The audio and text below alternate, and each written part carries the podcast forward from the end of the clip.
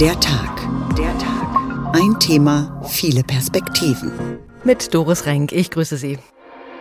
Eine linke Partei, eine soziale Partei, die ganz Deutschland braucht. Mit der Wahl in Hessen ist die Linke aus dem letzten Parlament eines westdeutschen Flächenlandes geflogen. Das ist bitter. Es ist ja nicht so, dass man links ist, sondern man handelt links. Ja, Frau Wagenknecht und die Gruppe um sie herum, die formuliert ein neues politisches Angebot. Wenn Sie selbst mitmachen wollen, Platz ist für jeden. Und wenn jemand dann noch öffentlich schlecht über die eigene Partei redet und sie von innen demontiert. Selbstverständlich werden wir nicht gemeinsame Sachen mit der AfD machen. Wir halten den Schritt für unverantwortlich. Das ist bitter. Es macht ja auch eine Befreiung bemerkbar bei vielen Menschen, dass jetzt endlich diese kleine Zeit vorbei ist, wo wir die ganze Zeit aus den eigenen Reihen angegriffen worden sind und jetzt auch endlich viel über unsere Inhalte geredet wird. Die Linkspartei ist schon länger in der Krise, aber die Abspaltung einer Gruppe rund um Sarah Wagenknecht könnte ihr den Todesstoß versetzen. Die Linke hat nicht mehr viel zu tun mit den linken Idealen, die außerparlamentarisch eine Rolle spielen. Es fehlen ihr auch die Köpfe, die die Menschen begeistern können. Nur in Thüringen sieht die Welt noch anders aus, da wo der linke Bodo Ramelow Ministerpräsident ist. Braucht es die Linkspartei als Stimme für soziale Gerechtigkeit, für die kleinen Leute? Und was heißt heute eigentlich links sein? Dem wollen wir auf den Grund gehen. Unsere Sendung finden Sie wie gewohnt nicht nur im Radio, sondern auch als Podcast in der ARD Audiothek. Goodbye Linkspartei. Was wird aus den roten Idealen? So haben wir getitelt. Der Bruch, so heißt eine ARD-Doku über Sarah Wagenknecht und die Linke. In weiser Voraussicht hat die Filmemacherin Birgit Wernke Sarah Wagenknecht über ein Jahr lang begleitet. Herausgekommen ist eine Doku, die die Bruchlinien mit der Partei nachzeichnet und viele Wegbegleiter von Wagenknecht zu Wort kommen lässt. Norbert Kunze hat diese Doku schon gesehen. Das ist eine Wiedergeburt der Rosa Luxemburg. Eine, die so gegen, gegen, gegen den Strom schwimmt. Ohne Zweifel, Sarah Wagenknecht hat Fans. Und wie auch immer sie ihre Entscheidung über ihre politische Zukunft begründet, die treuen Anhänger werden mitmachen, die Gegner hingegen nicht. Der Weg, den Sarah Wagenknecht mit dieser Partei gehen will, ist nicht vereinbar mit dem, was die Partei an Programmatik hat und dem Weg, den wir für den richtigen halten. Das sagt Thomas Nord, Altlinker aus Berlin. Für ihn ist Wagenknechts Weg ein Ego-Trip und der Streit zwischen ihr und der Partei Die Linke. Das ist eine never-ending Story die, die einfach zur vollständigen Zerstörung der Partei führen wird. Das ist so, ja. Wann hat das eigentlich alles begonnen, dieses Zerwürfnis zwischen Wagenknecht und der Linken? Ein genaues Datum kann vermutlich niemand nennen, doch das sogenannte Manifest für den Frieden und die Kundgebung im Februar in Berlin haben gewiss als Beschleuniger gedient. Sarah Wagenknecht wird bei dieser Kundgebung von der Parteiführung der Linken nicht unterstützt. Sie habe sich nicht genug von AfD und Co. abgegrenzt. Auch ihr Vorgängerprojekt Aufstehen vor mehr als vier Jahren habe gezeigt, dass sie zwar viele Menschen hinter sich versammeln kann, aber, so die Kritik, hierbei handele es sich um ein diffuses Umfeld, bestehend aus Querdenkern, Rechtsradikalen, Altkommunisten und Putin-Verstehern. Ich meine, die Kampagne gegen uns, sie gipfelte darin, dass man versucht hat, uns in die Nähe der extremen Rechten zu rücken. Daran sieht man, wie krank die Diskussion in Deutschland inzwischen ist. Die Autorin der ARD Story über den Bruch, Birgit Wernke, hat diesen Aspekt der Diskussion aufgegriffen und stellt folgenden Zusammenhang fest. Einen Abend zuvor versucht Björn Höcke von der AfD einen vergifteten Schulterschluss. Liebe Sarah Wagenknecht, das geht jetzt in Ihre Richtung. Kommen Sie zu uns. Und dann schlägt er Ihnen vor, Frau Wagenknecht, kommen Sie zu uns. Hier können Sie die Politik machen, von der Sie bei der Linken nur träumen. Machen wir gemeinsam Deutschland zur Friedenspartei. Warum tun wir dem Mann den Gefallen, ihn für so wichtig zu halten? Er will, dass die AfD stark wird. Ich will nicht, dass die AfD stark wird. So, ist ja völlig klar. Wernkes Film ist aber nicht nur Porträt einer Politikerin, er ist auch Chronologie eines Niedergangs, den der Partei Die Linke. Allein die Bemühungen um Schlichtung wirken wie ein Lehrbeispiel misslungener Kommunikation. Entweder sie konnten sich nicht verständigen oder sie wollten sich nicht verstehen. Sarah Wagenknecht und Die Linke. Würden Sie denn das so bewerten, dass Sie gerade Ihre politische Heimat verlieren? Ja, ich habe schon in der Linken meine politische Heimat verloren. Also das würde ich nur jetzt in der Vergangenheit sehen, äh, nicht mehr als Prozess. Der Bruch, die ARD-Doku von Birgit Wernke, die Sarah Wagenknecht über ein Jahr lang begleitet hat. Sie finden sie in der ARD-Mediathek. Wir schauen nach Berlin. Unser Korrespondent Uwe Jahn verfolgt für uns, was sich in der Linkspartei tut. Wie ist denn die Zeit nach der Abspaltung von Sarah Wagenknecht und Co. verlaufen? Ist da sowas wie eine Endzeitstimmung in der Partei zu spüren? Also eine Endzeitstimmung habe ich in der Partei ganz deutlich nicht wahrgenommen. Tatsächlich ist es, glaube ich, eher so, dass man sehr erschöpft, glaube ich, ist nach diesen ewigen Streitereien, die es gegeben hat. Und ich bin heute in der Parteizentrale gewesen und habe mit dem ähm, Bundesgeschäftsführer gesprochen, Tobias Bank, der so eine Art Generalsekretär ist. Das heißt bloß bei der Linken anders. Und der hat mir eben auch das bestätigt. Mir kommen da mehr Mitglieder unserer Partei entgegen, die eine große Erleichterung ähm, benennen und auch ausstrahlen, dass endlich diese lebende Selbstbeschäftigung innerhalb unserer Partei, verantwortet durch Sarah Wagenknecht, dass das endlich ein Ende hat. Genau. Und tatsächlich ist es aber trotzdem natürlich alles weitergegangen. Und vor allen Dingen Frau Wagenknecht hat eben bei verschiedenen Gelegenheiten nochmal festgezurrt, wen sie als äh, Koalitionspartner sieht und verschiedene andere Fragen beantwortet, weil sie natürlich in der Situation ist, dass sie jetzt eine gewisse Aufmerksamkeit aufrechterhalten muss, bis es dann eben zu den nächsten Wahlen kommt. Und das ist ja dann doch noch ein bisschen. Hm, da muss sie durch die dunklen Wintermonate erstmal durch durch, aber die Linkspartei muss auch durch diese dunklen Monate jetzt durch. Es ändert sich ja doch eine ganze Menge, auch für die Beschäftigten. Die Partei wird ihren Fraktionsstatus verlieren, wenn die neue Partei kommt. Also da muss ja auch so eine Art Sozialplan her. Genau, das ist äh, vor allen Dingen Aufgabe jetzt in der Bundestagsfraktion, also im Bundestag. Und tatsächlich ähm, wird es wohl so sein, dass ähm, man versucht, den äh, Angestellten, das sind etwa 100 Mitarbeiter der Bundestagsfraktion, denen es so zu ermöglichen, dass die noch ein bisschen Übergangszeit haben bis, ich glaube, März kommenden Jahres, so dass die sich noch etwas Neues suchen können. Tatsächlich haben ja diejenigen, die jetzt sozusagen abtrünnig geworden sind, den Antrag auf Verbleib in der Fraktion gestellt. Und ich könnte mir vorstellen, dass man diesen Antrag zunächst nicht behandelt, einfach um die Fristen einzuhalten, damit die Mitarbeiter eben noch etwas länger beschäftigt werden können und so diese Übergangszeit, von der ich sprach, dann tatsächlich auch haben können. Also das sind schwierige Zeiten für die Linkspartei und wie es weitergehen wird, gerade im Bundestag, das kann niemand vorhersagen. Wie haben denn die derzeitigen Parteivorsitzenden reagiert, also Janine Wissler und Martin Schirdewan? Also man muss wirklich sagen, dass die beiden ähm, natürlich immer auch bedauert haben, dass es zu dieser Spaltung kommen musste.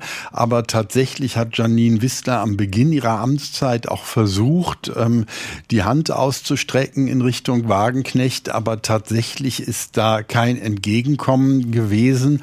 Und man muss sagen, die beiden Parteivorsitzenden haben ja auch inhaltlich die Mehrheit der Partei sehr deutlich hinter sich, während ja Frau Wagenknecht mit ihren äh, Ansätzen auf dem letzten Parteitag zum Beispiel in Erfurt keine Mehrheiten mehr zusammenkriegen konnte. Das heißt, ich würde auch für die beiden Parteivorsitzenden, die sich sehr, sehr viel mit allem, was Frau Wagenknecht betrifft und darum herum sich anordnet, beschäftigen mussten, dass es auch da eine gewisse Erleichterung gibt. Mhm, Erleichterung, aber trotzdem ähm, denke ich mir, ist es auch angebracht, vielleicht über eine inhaltliche Neuausrichtung oder Schärfung nachzudenken. Ist dafür denn noch Energie da? Ich äh, muss Ihnen ehrlich sagen, ich glaube, in der Partei sieht man eben nicht die Notwendigkeit in dem Maße. Warum? Weil im Grunde genommen ja Frau Wagenknecht eine abweichende Position an ganz vielen Stellen vertreten hat. Das heißt, das, was die Partei an grundsätzlichen Werten und an Ausrichtung vorgenommen hat in letzter Zeit, da gab es sehr, sehr klare Mehrheiten und ähm, man ist jetzt praktisch sozusagen die äh, Abtrünnigen ähm, losgeworden und kann jetzt sich verstärkt um diese Inhalte, die längst beschlossen und verkündet sind, aber tatsächlich auch kümmern, ohne dass das Ganze immer im Schatten dieser unangenehmen Streitigkeiten steht. Also man will aus diesem Schatten heraustreten. Dann ja. schauen wir mal auf die Zukunft im Hinblick auf die Europawahlen im nächsten Jahr. Was bedeutet da dieser Wagenknecht-Schachzug? Ich könnte mir vorstellen, dass äh, Sarah Wagenknecht für die Europawahlen auch als Spitzenkandidatin antritt. Ähm, damit wäre dann sozusagen die ziehende Figur, also die, die, die leitende Figur, dann auch zentral in dem Wahlkampf. Das wird in Ostdeutschland noch ein bisschen anders sein, weil man sich vorstellen kann, wenn man äh, sich mit der Partei schon länger beschäftigt hat und auch mit Frau Wagenknecht, sie wird nicht in den Landtag in Potsdam und auch nicht in Erfurt und auch nicht in Dresden wollen. Mhm. Das heißt, da haben Sie die Schwierigkeit, dann das entsprechende Personal auch noch auf die Listen zu kriegen, mit denen Sie dann in den Wahlkampf ziehen müssen. Und äh, bei der Europawahl könnte das etwas anders aussehen. Bei der Europawahl ist es aber eben auch so, dass diese 5-Prozent-Hürde nicht gilt. Gilt ja auch für die äh, Linkspartei. Das heißt, dort, die würden wahrscheinlich dann auch ähm, hereinkommen, in welcher Stärke auch immer. Gucken wir noch kurz auf den Bundestag. Was wird aus den Mandaten? Da sind ja einige schwer enttäuscht über diesen Raub, wie Gregor Gysi das nennt, dass die Abtrünnigen ihre Mandate behalten wollen. Also, es gibt eine sehr klare Aufforderung, sowohl von den dreien, Gregor Gysi haben Sie genannt, aber auch Gesine Lötsch und Sören Pellmann. Das sind ja die drei, die direkt, die Direktmandate bei der letzten Bundestagswahl errungen haben und dank derer überhaupt es nur eine Bundestagsfraktion gibt, weil man ja nur 4,9 Prozent hatte. Ähm, und es gibt auch die Forderung von Parteivorstand, dass die äh, diejenigen, die jetzt gehen wollen mit Frau Wagenknecht, ihre Mandate doch zurückgeben sollen. Das machen die aber nicht. Wenn sie es täten, die, die, der Gedanke, der dahinter steckt, ist ja, dann würde es Nachrücker für diese Mandate aus der Partei geben und die Fraktion bliebe so erhalten. Und wenn wir uns jetzt versuchen vorzustellen, wie es weitergeht, also wenn man dann zwei Gruppen im Bundestag zum Beispiel hätte, also die Linke und dann das Bündnis Sarah Wagenknecht, mit dem Gruppenstatus sind bestimmte Rechte verbunden, also meinetwegen Mitgliedschaft in einem Ausschuss, Rederecht, Redezeit, Antragsrechte und so weiter. Wenn man tatsächlich dann den Gruppenstatus verleiht, ob man ihn beiden Gruppen verleihen wird, auch das wissen wir noch nicht, werden wir aber erfahren, wenn es soweit ist. Also da ist noch vieles offen, aber auch sehr viel angestoßen. Uwe Jahn in unserem Hauptstadtstudio. Dankeschön. Gerne. Vielleicht haben Sie es nicht mehr im Ohr oder gar nicht verfolgt, was Sarah Wagenknecht eigentlich genau vorhat mit ihrer Parteigründung. Dieser Partei, die sie ganz unbescheiden Bündnis Sarah Wagenknecht nennen will, kurz BSW. Wir schauen also noch mal kurz zurück auf die Ankündigung von Sarah Wagenknecht, auf diese Pressekonferenz, die sie zu ihrer Abspaltung von der Linken gegeben hat und vor der sie nach eigener Aussage so nervös war wie schon lange nicht mehr. Als bekennende Kommunistin wurde Sarah Wagenknecht bekannt. Wirtschaftsthemen waren ihr, die über Sparentscheidungen und Grundbedürfnisse in entwickelten Ländern promovierte, nie fremd. Dennoch war erstaunlich, wie viel Raum Wagenknecht der Wirtschaft bei der Pressekonferenz zur Gründung ihrer Partei widmete. Eine Wirtschaftspolitik der Vernunft und für den Erhalt unserer wirtschaftlichen Stärken, das ist unser erstes wichtiges Ziel. Dabei streckte sie sehr deutlich die Hand in Richtung Mittelstand aus. Wenn es wieder mehr Zukunftstechnologie aus unserem Land geben soll, dann braucht es gute Rahmenbedingungen für einen innovativen Mittelstand und nicht eine Politik, die gerade kleinen und mittleren Unternehmen das Leben immer schwerer macht und sie vielfach auch in ihrer Existenz bedroht. Sätze wie diese dürften überparteilich große Zustimmung finden, vermutet der Düsseldorfer Ökonom Jens Südekum mit Blick auf das fünfseitige Gründungsmanifest der Wagenknecht-Partei. Es werden viele Probleme beschrieben, fehlende Kitaplätze, der schlechte Zustand der deutschen Infrastruktur, Gerechtigkeitslücken, und wenn man das so liest, werden viele so ein bisschen auch tatsächlich nicken. Und es ist für jeden was dabei, für klassisch Liberale, für linke Sozialdemokraten, für AfD-Anhänger. Wenn es einfach nur um die Beschreibung von Zuständen geht, da ist Sarah Wagenknecht natürlich absoluter Profi. Die werden zugespitzt auf den Punkt gebracht, so dass jeder irgendwie denkt, ja, so falsch ist das ja nicht, was da steht. Die Frage sei nur, ist es stimmig, wenn zunächst der Wettbewerb in der Marktwirtschaft gewürdigt wird, im nächsten Kapitel aber die soziale Sicherheit im Zentrum steht? Professor Marcel Fratscher, der Präsident des Deutschen Instituts für Wirtschaftsforschung, hält das für ein Problem. Die Pläne von Sarah Wagenknecht und äh, ihres Vereins zeichnen sich vor allem durch eine fehlende Kohärenz aus. Sie will auf, der einen Seite eine ordoliberale Wirtschaftspolitik, wo der Markt dominiert und Kreativität und Innovation schafft. Und auf der anderen Seite will sie eine starke Sozialpolitik. Und sie sagt nicht, wie das zusammenpasst. Offen für alle, aber nicht zu konkret werden scheint die Devise zu sein. So wenn Wagenknecht für die Besteuerung hoher Vermögen eintritt, aber sofort betont, Völlig klar ist also weder das normale Häuschen einer Mittelschicht und natürlich hat das im Raum München oder Stuttgart durchaus Werte von oberhalb einer Million, aber das werden wir nicht besteuern, weder mit der Vermögenssteuer noch mit der Erbschaftssteuer. Darum geht es überhaupt nicht. Überschriften allein aber reichen nicht, sagt Ökonom Südekum. Wenn man Ziele formuliert, müsse man auch sagen, wie man diese Ziele erreichen möchte.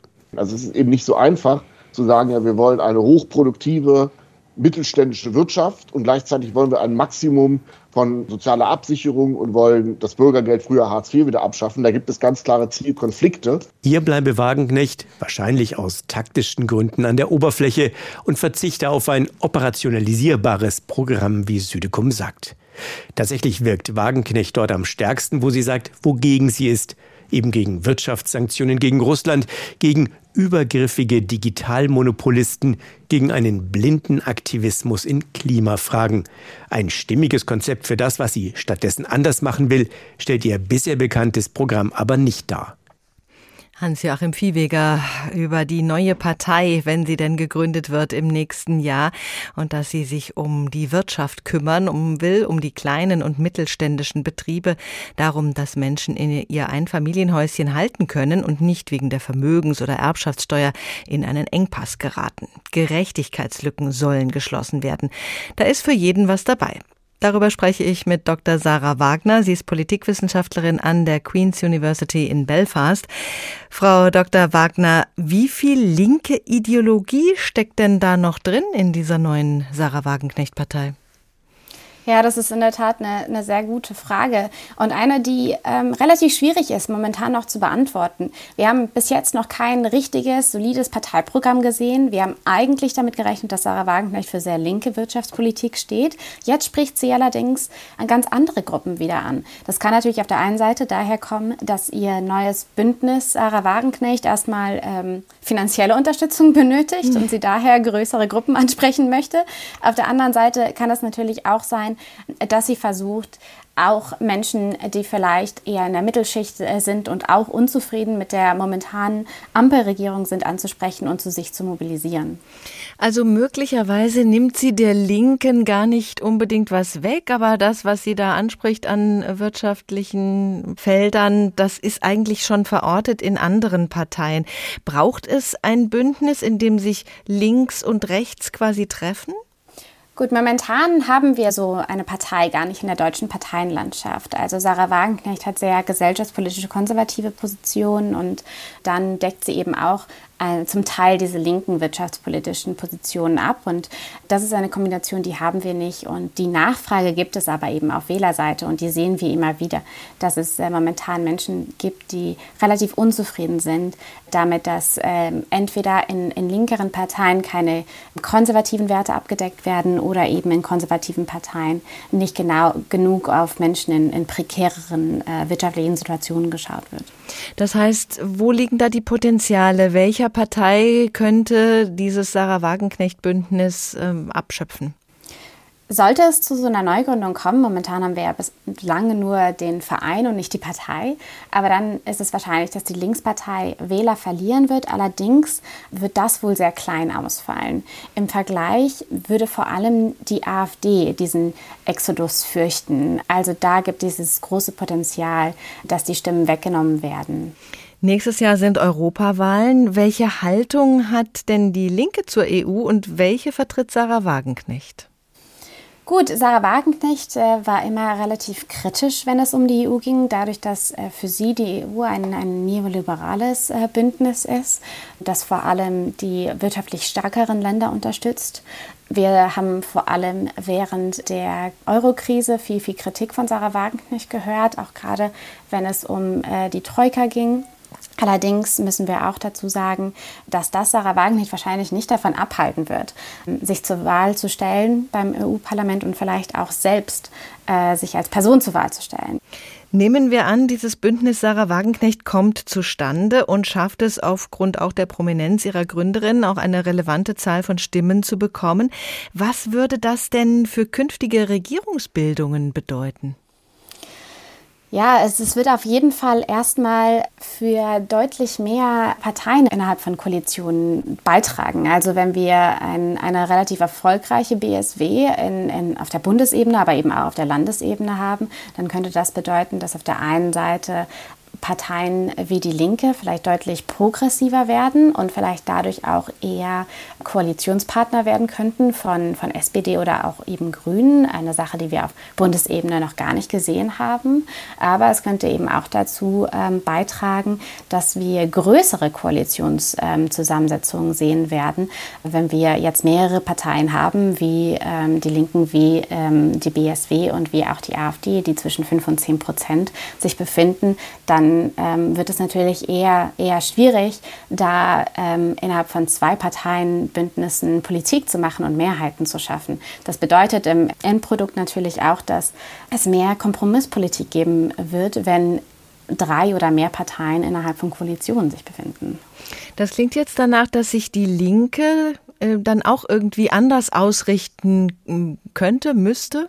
Auf jeden Fall. Wir haben in den letzten Jahren eben sehr stark den Streit zwischen der Führung der Linken und äh, Sarah Wagenknecht gesehen. Das war ein Streit, der eben nicht auf einer wirtschaftlichen Achse stattgefunden hat, sondern auf einer gesellschaftspolitischen Ebene, also auf ähm, Themen wie Migration zum Beispiel.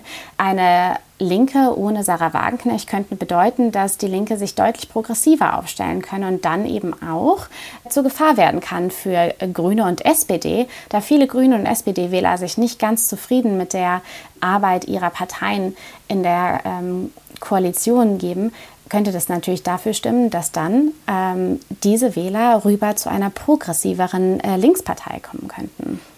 Wir stellen heute die Frage, was wird aus den roten Idealen, so wie die Möglichkeiten sich da eröffnen, die Sie gerade beschrieben haben. Muss diese Abspaltung also kein Schaden sein für die roten Ideale? Nicht unbedingt, allerdings ist es ähm, auch sehr schwierig, da in die Zukunft zu gucken. Was Sarah Wagenknecht potenziell machen könnte, wäre eine Diskursverschiebung. Das bedeutet, dass weniger Themen sich auf der wirtschaftlichen Ebene abspielen und viel, viel mehr Salienz dieser gesellschaftspolitischen Achse äh, genommen, bestätigt werden.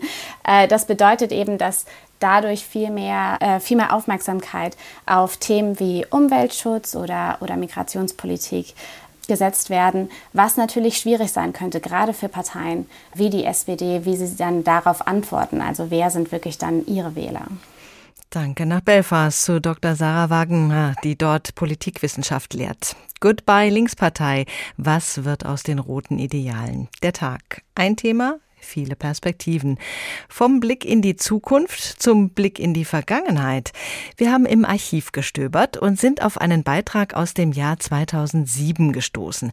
Das war das Jahr, in dem sich die Linkspartei gegründet hat in Deutschland. Damals verschmolzen die SPD-Abspaltung WASG und die SED-Nachfolgepartei PDS miteinander wenn es um die einmalige historische Chance geht, wenn es sich um die linke Einheitspartei dreht, dann werden die Genossinnen und Genossen von einer Ergriffenheit gepackt, die es in sich hat. Wir müssen, wir wollen und wir werden es schaffen, eine gemeinsame Partei zu gründen. Eine Partei, eine linke Partei, eine soziale Partei, die ganz Deutschland braucht. So Gregor Gysi im Dezember 2005. Dass die Partei gebraucht wird, scheint von den Fusionswilligen nicht mehr diskutiert werden zu müssen. Die Lage ist doch sonnenklar. Die Große Koalition führt das Land direkt ins Verderben. Die Sozis haben Hartz IV verzapft, die Grünen die deutschen Kriegsbeteiligung. Da schreit das Volk förmlich nach einer neuen Linken und Lothar Bisky hat den Schrei gehört. Der linke Dornröschenschlaf ist vorbei. Jetzt geht es also los. Erstmal allerdings ging es in den den Bundestag und dann raus aus der Regierung in MacPom. Das geschah zwar nicht freiwillig, ist aber trotzdem gut für die linke Argumentation. Bleibt die Regierungsbeteiligung in Berlin, Ladenschlussgesetz weg, Privatisierungen, Stellenstreichungen im öffentlichen Dienst, ein nach wie vor bejammernswertes Schulsystem, naja, das ist vielleicht nicht links, aber auch nicht rechts. Also, das läuft mehr unter, auch Linke müssen mal Verantwortung übernehmen. Und wie sagt doch der Linksparteichef der Hauptstadt? Es ist ja äh, nicht so, dass man links ist, sondern man handelt links. Was immer das heißt, aber es sprach der Genosse Lederer. Doch auch wenn ein anderer spricht, dann könnte man diesen Satz hören, während ansonsten Pluralismus herrscht. Sie können bei der PDS zum Beispiel wählen zwischen der kommunistischen Plattform, der ökologischen Plattform, der AG Ständige Kulturpolitische Konferenz der Linkspartei PDS, der AG Christinnen und Christen oder der AG Erholungsgrundstücke und Kleingartenwesen. Das waren übrigens nur einige Beispiele. Bei der WASG kann man sich wahrscheinlich zwischen allem entscheiden, was mal im Westen in einer WG gewohnt und schon mal einen Joint geraucht hat. Natürlich fürchten die Linken andererseits nicht so sehr wie ihre Meinungsvielfalt, denn sie kennen ja nichts anderes, als dass das zu nichts Gutem führt. Deswegen ruft WASG-Frontmann Klaus Ernst auch gern aus. Wir haben nichts zu verlieren außer unsere Zerstrittenheit. Aber um es mal konkret zu machen, die neue Linkspartei wird natürlich für den demokratischen Sozialismus stehen. Jedenfalls für die, die das wollen. Noch einmal Klaus Ernst. Wir haben uns ja nie gegen den demokratischen Sozialismus ausgesprochen. Wir haben gesagt, wir müssen es so offen formulieren, dass auch Mitglieder der WSG, die sich persönlich nicht dem demokratischen äh, Sozialismus verpflichtet fühlen, sondern vielleicht der christlichen Soziallehre, dass die trotzdem die Möglichkeit haben, in dieser Partei mitzuarbeiten, ohne sich diskriminiert zu fühlen. Hm, das wird schon gehen, geht ja bei der SPD auch. Man kann darüber hinaus sagen, sehr radikal links wird die Linkspartei schon wegen ihrer betagten Mitglieder nicht, was nicht heißt, dass für verbale Radikallinke kein Platz ist. Und sogar für Antikommunisten, die Partei wendet sich an die Mitte der Bevölkerung und an die Ränder. Da sie neuerdings auch eine westdeutsche Identität Identität hat, ist sie eine Volkspartei. Aber natürlich wollen die Vordenker der Partei mehr allen voran Oskar Lafontaine. Der weiß genau, es reicht irgendwie doch nicht, im Bundestag links neben den Sozis Platz zu nehmen. Sondern die neue Linke muss sich politisch innerlich definieren, sonst äh, hat sie auch gar keine Berechtigung im Parteienspektrum der Bundesrepublik. Soweit so klar, aber was genau ist die inhaltliche Position? Es handelt sich im Wesentlichen um die Gegenbewegung gegen den Neoliberalismus. Und das bedeutet Stärkung des staatlichen Sektors und eine Steuerquote wie in Frankreich. Es sei denn, man ist wie in Berlin in der Regierung, aber da ist ja der Oscar sowieso dagegen. So, und ansonsten wird die neue Partei antifaschistisch, antirassistisch, feministisch, sozial, solidarisch, kubafreundlich, kleinunternehmerfreundlich, ausländerfreundlich und gerechtigkeitsliebend sein. Wenn etwas fehlt, fügen Sie es einfach hinzu, aber wenn Sie selbst mitmachen wollen, Platz ist für jeden bei der neuen Linken. Doch Vergessen Sie bitte nicht. Es ist ja äh, nicht so, dass man links ist, sondern man handelt links. Und das kann nun wirklich nicht jeder. Soweit die Zustandsbeschreibung aus dem Jahr 2007, als die Linke sich formiert hat, als Zusammenschluss aus WASG und Linkspartei PDS. Das klingt von der Zerrissenheit her ganz aktuell. Einer, der gefühlt schon immer eine Hauptrolle gespielt hat in der Linken, ist Gregor Gysi, der damals gesagt hat, bei diesem Zusammenschluss ginge es um eine linke Partei, die ganz Deutschland braucht. Hallo, Herr Gysi. Ich grüße Sie. Die Linke hatte schon etliche Krisen zu überstehen. Da waren immer schon verschiedenste Strömungen beieinander. Was ist bei der aktuellen Lage der Linkspartei anders? Naja, äh, bis dahin war es so, dass wir in Existenzkrisen eigentlich immer nur durch unsere Gegner geraten sind. Also sie haben versucht, uns zunächst politisch-moralisch so auszugrenzen, dass wir keinen Bestand hätten haben können. Dann gab es falsche Steuerbescheide, um uns finanziell zu ruinieren. Haben wir alles abgewehrt. Diesmal kommt der Angriff mit einem Austritt und der Neugründung einer Partei aus unserer Partei selbst. Das ist neu. Sie wollten damals eine linke Partei, die ganz Deutschland braucht. Joachim Gauck, der frühere Bundespräsident, hat in einem Interview gesagt, wenn die neue Wagenknecht-Partei die Linkspartei nachhaltig schwächen würde, würde er das nicht als großen Verlust ansehen. Er halte die Linkspartei nicht für erforderlich. Das scheinen viele Wähler inzwischen ganz ähnlich zu sehen. Was würden Sie Herrn Gauck da gerne entgegensetzen?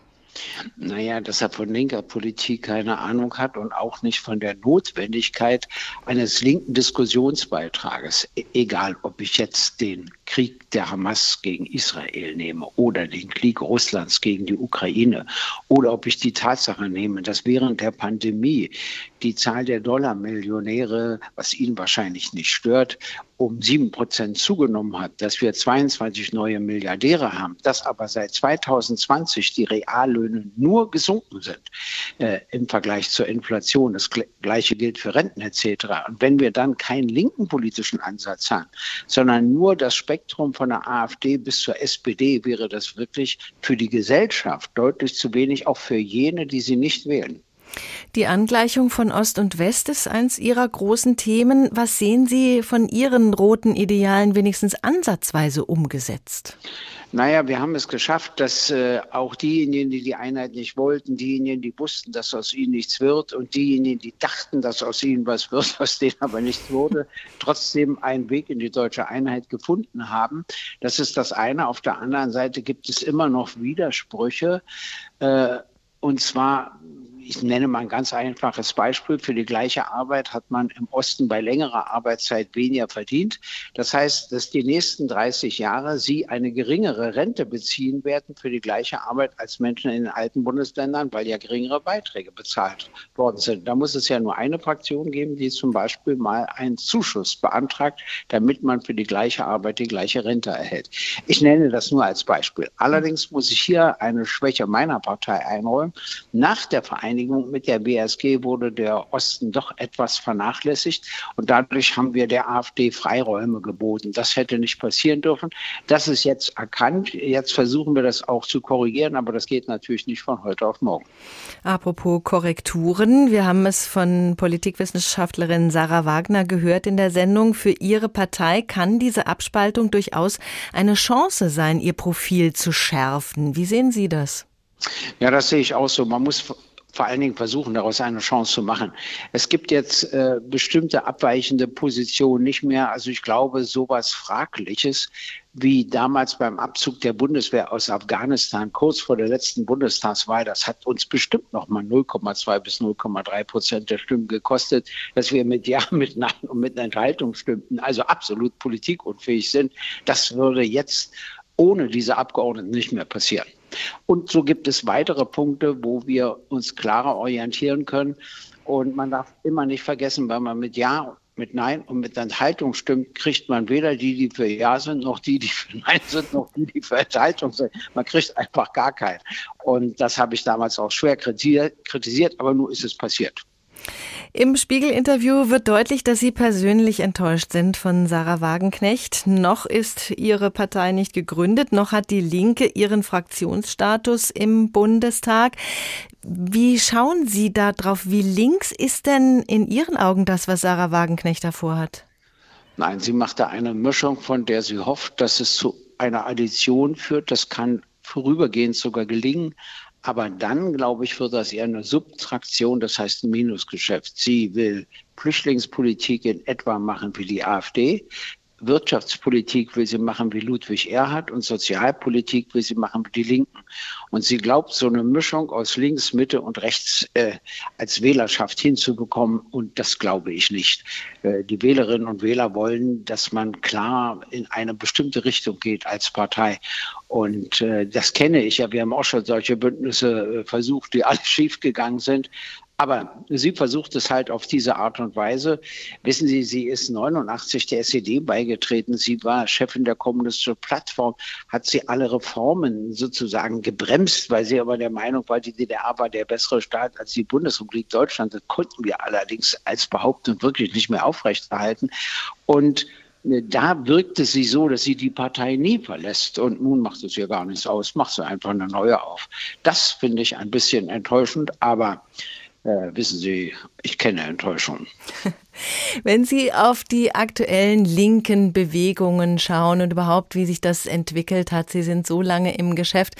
Wir fragen in der Sendung heute danach, was Ihnen aus den roten Idealen geworden ist. Wo würden Sie denn die heutigen Ideale sehen? Also wir müssen für eine Gesellschaft streiten, in der es wirklich eine reale Friedenspolitik gibt. Wir machen ja nur noch Aufrüstung. Wir müssen für eine Gesellschaft streiten, in der es deutlich mehr soziale Gerechtigkeit, einschließlich Steuergerechtigkeit gibt. Das Problem in Deutschland besteht darin, dass alles von der Mitte bezahlt wird. Die unten können es nicht und an die oben trauen sie sich nicht heran. Das Dritte ist, dass wir darauf achten müssen, dass die ökologische Nachhaltigkeit immer in sozialer Verantwortung geschieht. Und dann müssen wir, das machen auch andere, aber das müssen auch wir machen, die Gleichstellung von Frau und Mann. Und fünftens und letztlich die Gleichstellung von Ost und West.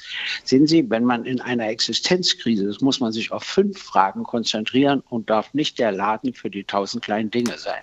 Und wir haben natürlich verschiedene Strebungen. Wir haben auch die Bewegungslinke, die ist ja auch ganz nett, aber sie darf nicht einen Parteitag dominieren, wie das das letzte Mal geschehen ist. Das sage ich auch unseren Mitgliedern. Ich mache jetzt ja wieder Parteiveranstaltungen. Habe ich übrigens so zur Sache gesagt. Ich kann doch Parteiveranstaltungen machen, versuchen, andere Mehrheiten hinzukriegen. Aber das war ja zu mühsam. Lieber gründet eine neue Partei. Auf die Idee würde ich nun nie kommen. Sie bleiben bei Ihrer. Herr Gysi, ganz herzlichen Dank. Bitteschön. Für Gregor Gysi gilt also unser heutiger Titel nur bedingt. Goodbye, Linkspartei. Was wird aus den roten Idealen? Gregor Gysi hat die PDS nach der Wiedervereinigung quasi anschlussfähig gemacht an den Westen. Aber sein Thema, die Angleichung der Lebensverhältnisse in Ost und West, diese Mission ist noch nicht, nicht erfüllt. Das wollen wir nochmal vertiefen mit Professor Thorsten Oppeland von der Uni in Jena.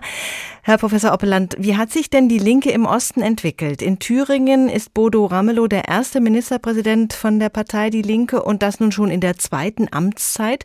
Warum hat es die Linke im Osten offenbar leichter? Naja, ganz so viel leichter hat sie es gar nicht mehr.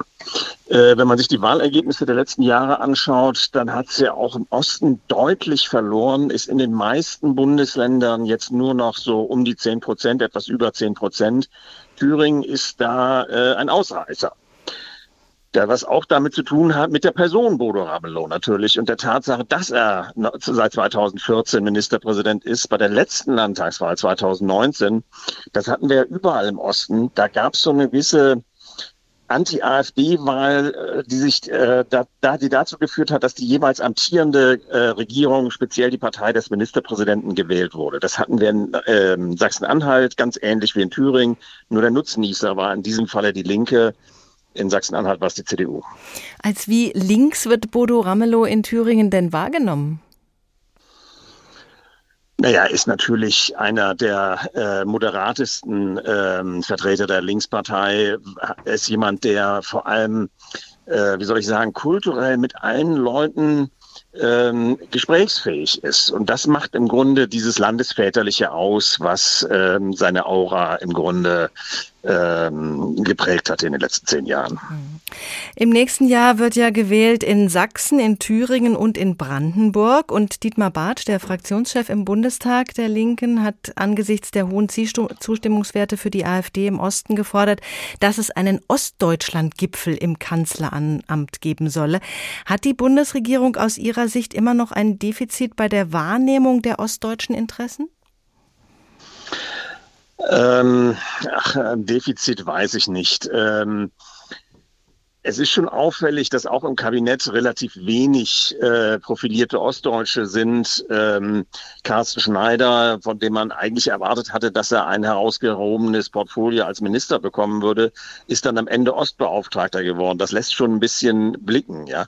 Aber andererseits so eine so ein Ostgipfel, das wäre auch was fürs Schaufenster. Ich glaube nicht, dass das jetzt äh, irgendetwas lösen, irgendein Problem lösen kann. Sind es denn immer noch andere Themen im Osten als im Westen, die die Wähler umtreiben? Nein, andere Themen nicht, aber mit einer gewissen oder doch teilweise auch andere Themen. Ähm, ich meine, es gibt auch im Westen Gegenden, die äh, größere strukturelle Probleme haben, was Infrastruktur angeht, was Abwanderung von Bevölkerung abgeht, äh, ähm, angeht. Und das ist hier in Ostdeutschland eben in vielen Gegenden noch viel, sehr, sehr, sehr viel ausgeprägter der Fall. Und das wiederum führt dazu, dass ähm, andere Themen wie äh, die äh, Migrationsfrage eben eine größere Virulenz haben und hier stärker wahrgenommen werden. Funktioniert die Linke als die soziale Stimme im Osten? Ähm, nicht wirklich, nicht, nicht mehr. Denn äh, wie gesagt, wenn sie, wenn sie bis auf Thür außerhalb von Thüringen eine 10-Prozent-Partei wird, dann ist sie natürlich nicht mehr der Sprecher für den Osten, sondern einer von vielen. Äh, das war sie ja in der Form nie, aber sie war zumindest für einen bestimmten, für einen signifikanten Teil der Bevölkerung äh, Repräsentant. Auch was äh, so Umfragen angeht, wer die Interessen des Ostens am besten vertritt, da schnitt die Linke früher recht gut ab. Das ist nicht mehr in dem Maße der Fall. Ist die AfD da besser aufgestellt? Teilweise ja. Sie hat eben ähm, die Rolle, die früher die Linke auch hatte. Da redet man jetzt nicht mehr so viel von, weil sie mittlerweile ja Regierung führt, in, also zumindest eine in Thüringen, in anderen äh, Landesregierungen mitregiert. Aber ähm, früher war sie natürlich auch mal eine Protestpartei. Und diesen Gestus hat ihr die, die ähm, AfD weitgehend abgenommen, die zudem, das muss man auch sich klar machen, nirgendwo regiert. Nirgendwo, in keiner Landesregierung, auf Bundesebene nicht jetzt gerade mal erste Ansätze auf kommunaler Ebene. Und insofern eine Projektionsfläche ist. Ja.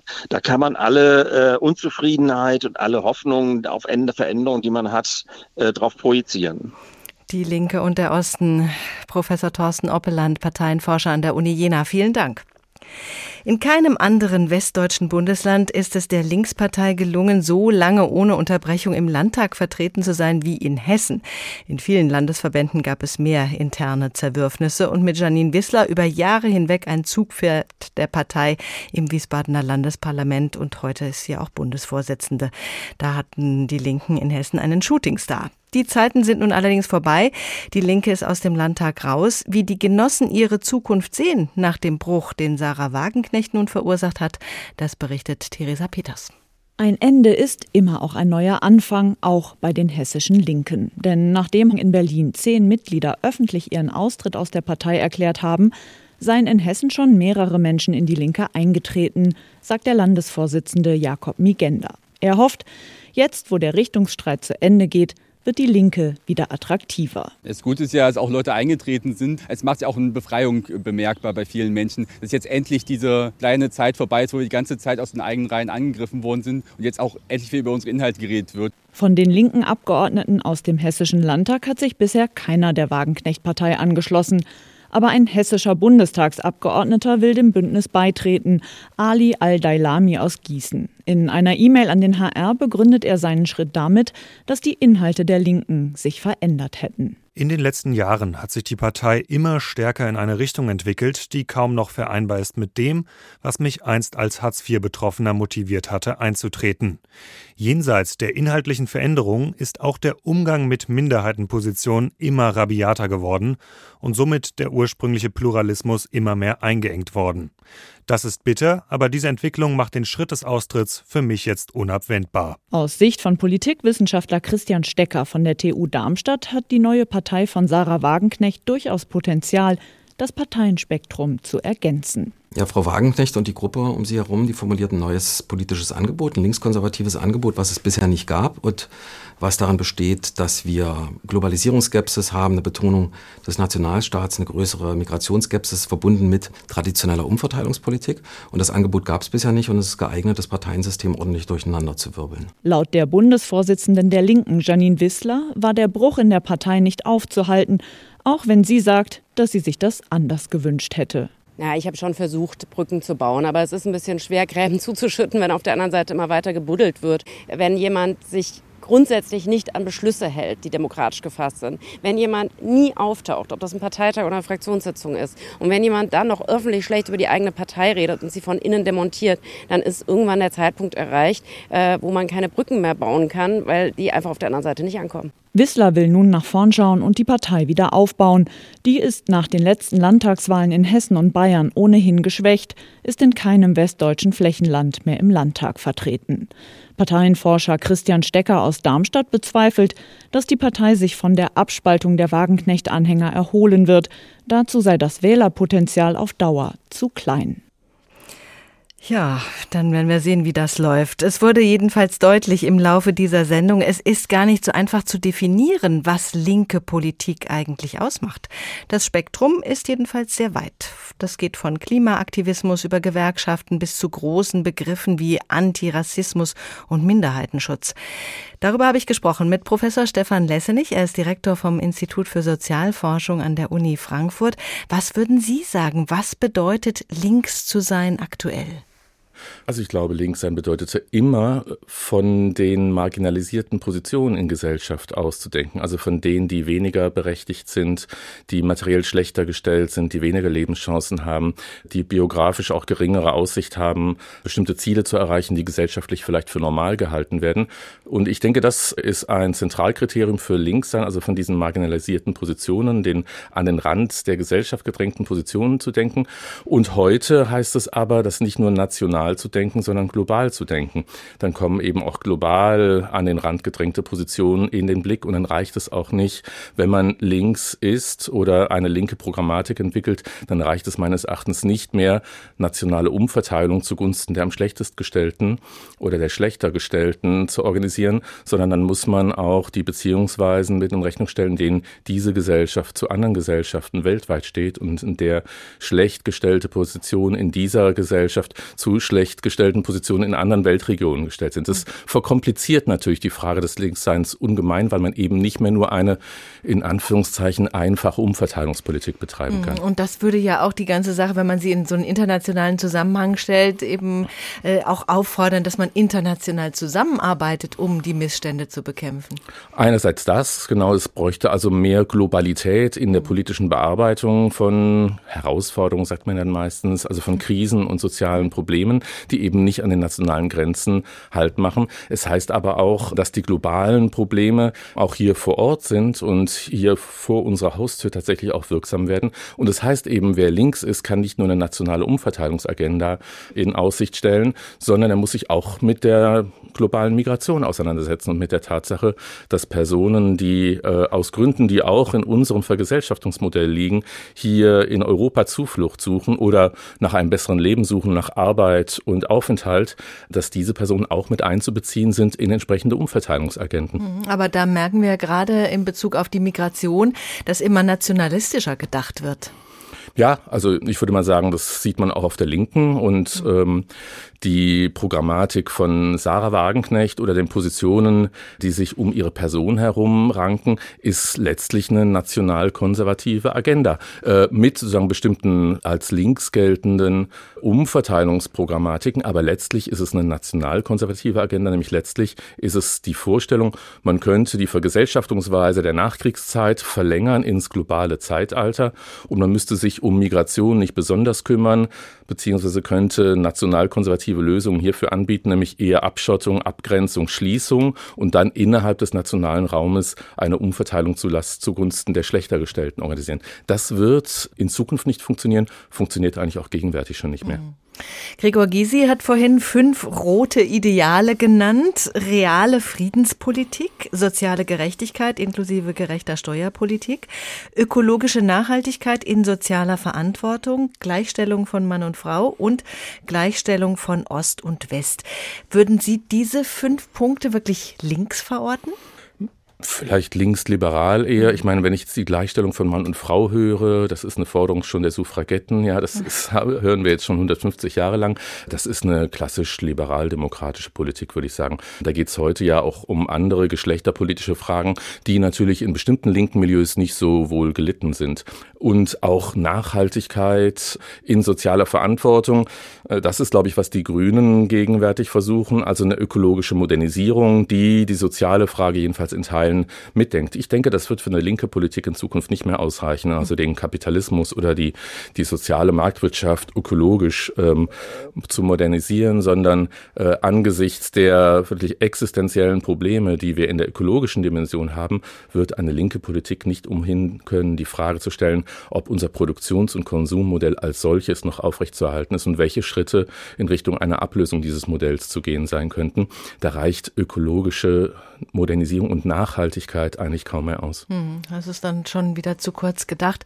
Wenn wir aber genau darauf gucken, was für große Herausforderungen da zu bewältigen sind und in welchen großen Dimensionen wir eigentlich denken müssten, welches Image hat denn linke Politik derzeit?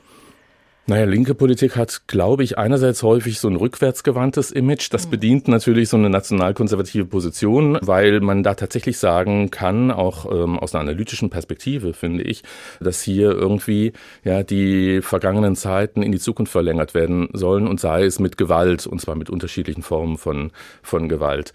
Und äh, linke Politik in Deutschland zumal hat natürlich jetzt heute akut irgendwie das Image, dass es ein zerstrittener Club ist. Ähm, in Deutschland mag man Streit nicht so gerne. Schon Ralf Dahndorf, großer Soziologe, hat in den 60er Jahren ähm, Deutschland West als eine politische Kultur bezeichnet, die eigentlich konfliktscheu ist, ja, und Konflikte als zerstörerisch gelten und nicht sozusagen als eine Form auch der Aushandlung von Vorstellungen über, wie die Gesellschaft gestaltet werden sollte. Und jede Partei in der Bundesrepublik Deutschland, die sich als zerstritten darstellt, hat die nächsten Wahlen schon verloren. Und dabei wäre doch der Streit um die richtige Ordnung des Sozialen aller ihren Wert auch innerhalb einer Partei. Ähm, und das hat die Linke in Deutschland nicht geschafft in den letzten Jahren. Und da gehören natürlich immer zwei dazu, dass der Streit irgendwie nicht anständig ausgetragen wird. Ähm, die Mehrheiten in der Linksfraktion jetzt ganz konkret mhm. fürchten natürlich seitdem Sarah Wagenknecht sich da autonom zeigt, fürchten natürlich um ihren Fraktionsstatus und den Verlust von institutioneller Macht. Äh, völlig nachvollziehbarerweise. Und die Gruppe um Sarah Wagenknecht selbst und sie persönlich hat natürlich den Konflikt auf eine zerstörerische Art und Weise geführt und von Anfang an äh, egoistische Interessen oder eben dann eine Programmatik in den Mittelpunkt gestellt, die die Linke eigentlich nicht mittragen kann. Mhm. Von daher gilt die Linke als zerstritten heute und die Voraussetzungen, jetzt eine linke Politik in Deutschland zu machen, sind sozusagen unter gegebenen Umständen natürlich denkbar schlecht. Schon gar eine linke Politik, die die großen Linien bedienen würde, die Sie gezeichnet haben. Wenn man genau darauf schaut, äh, dann kann die Linke eigentlich auch nicht mehr nur die Partei der kleinen Leute sein. Und ist sie ja auch eigentlich schon nicht mehr. Nein, ich meine, es wird ja häufig behauptet, dass äh, sie das gar nicht mehr sei. Also von links, die linke Kritik an der Linken äh, lautet ja, dass sie nur noch urbane, ja, alternative, kosmopolitische Milieus bedienen würde mhm. und die eigentliche soziale Frage aus dem äh, Auge verloren hätte. Wenn ich mir die Wahlplakate der Linken zum letzten Landtagswahlkampf beispielsweise hier in Hessen anschaue, kann ich das nicht nachvollziehen. Und auch wenn man die Programmatik sich anschaut, dann ist es nach wie vor eine Programmatik eher für die kleinen Leute. Ähm, und jetzt wäre die Frage, was, wen versteht man als die kleinen Leute? Mhm. Ähm, also ich glaube, dass linke Politik insofern nicht Minderheitenpolitik sein kann, als dass sie sich auf bestimmte Milieus äh, beziehen kann. Wenn ich von randständigen Positionen in Gesellschaft spreche, von denen aus gedacht werden muss, dann sind es gesellschaftliche Mehrheiten. Dann sind es nämlich nicht nur die Armutshaushalte, ja, oder diejenigen, die geringe Bildungschancen haben, sondern dann sind es beispielsweise auch diejenigen, die bei der Gleichstellung von Mann und Frau irgendwie durchs Raster fallen. Ja, es sind Migrantinnen, von denen viele Millionen seit vielen Jahren hier leben und immer noch kein politisches Wahlrecht haben. Also wenn man wirklich in dieser allgemeinen Form von den Rändern her denkt, dann hat man tatsächlich ein Mehrheitenprogramm. Von daher glaube ich auch, dass jede Beschränkung typischerweise, wie sie jetzt die Linkspartei auch in den letzten zwei Jahrzehnten, anderthalb Jahrzehnten vollzogen hat, jede Beschränkung auf sozusagen die Armen ja oder auf Armutsfragen im engeren Sinn äh, ist, glaube ich, nicht zielführend. Natürlich ist das immer ein Kernbestandteil einer linken Politik, aber es kann sich darin nicht erschöpfen. Wenn die Linkspartei jetzt äh, in die Bedeutungslosigkeit verschwindet, erstmal wegen der Zerstrittenheit, wegen der Abspaltung von der Sarah Wagenknecht-Partei, was heißt das für die anderen? Werden andere Parteien diese Felder aufnehmen? Naja, es wird jetzt ähm, in dem Feld vor allem die Frage sein, wie sich dann die, die Restpartei, die Linke, die ja eigentlich die größere Hälfte jetzt der, der Spaltungs, des Spaltungsprozesses darstellt, wie die sich neu positionieren wird. Ähm, Im Grunde genommen, nach dem, was ich skizziert habe, gibt es eine Nische für eine linke Politik und auch eine linke Parteipolitik in Deutschland. Jetzt zumal, wenn äh, Teilen der Linken sich jetzt als nationalkonservativ outen. Das gibt es. Die Voraussetzungen sind organisationspolitisch schlecht. Den Fraktionsstatus zu verlieren bedeutet einen riesigen Verlust an Ressourcen. Auch äh, die Stiftung der Partei ist gefährdet natürlich in mittlerer Frist. Das heißt, die Dinge werden nicht einfacher. Aber im Grunde genommen ähm, ist die Partei ja jetzt die Restpartei in einem Zustand, wo sie nicht mehr viel zu verlieren hat. Ähm, also auch die bisherige Praxis und Strategie hat ja nicht dazu geführt, jetzt äh, den Sturz in die Bedeutungslosigkeit zu verhindern. Und jetzt tatsächlich auf eine, wie jetzt zwischen uns beiden besprochen, auf eine Politik, die sich links nicht nur bezeichnet, sondern tatsächlich auch dieses Denken von den, von den Rändern her auch ernst nimmt und äh, in einem breiteren Sinne versteht.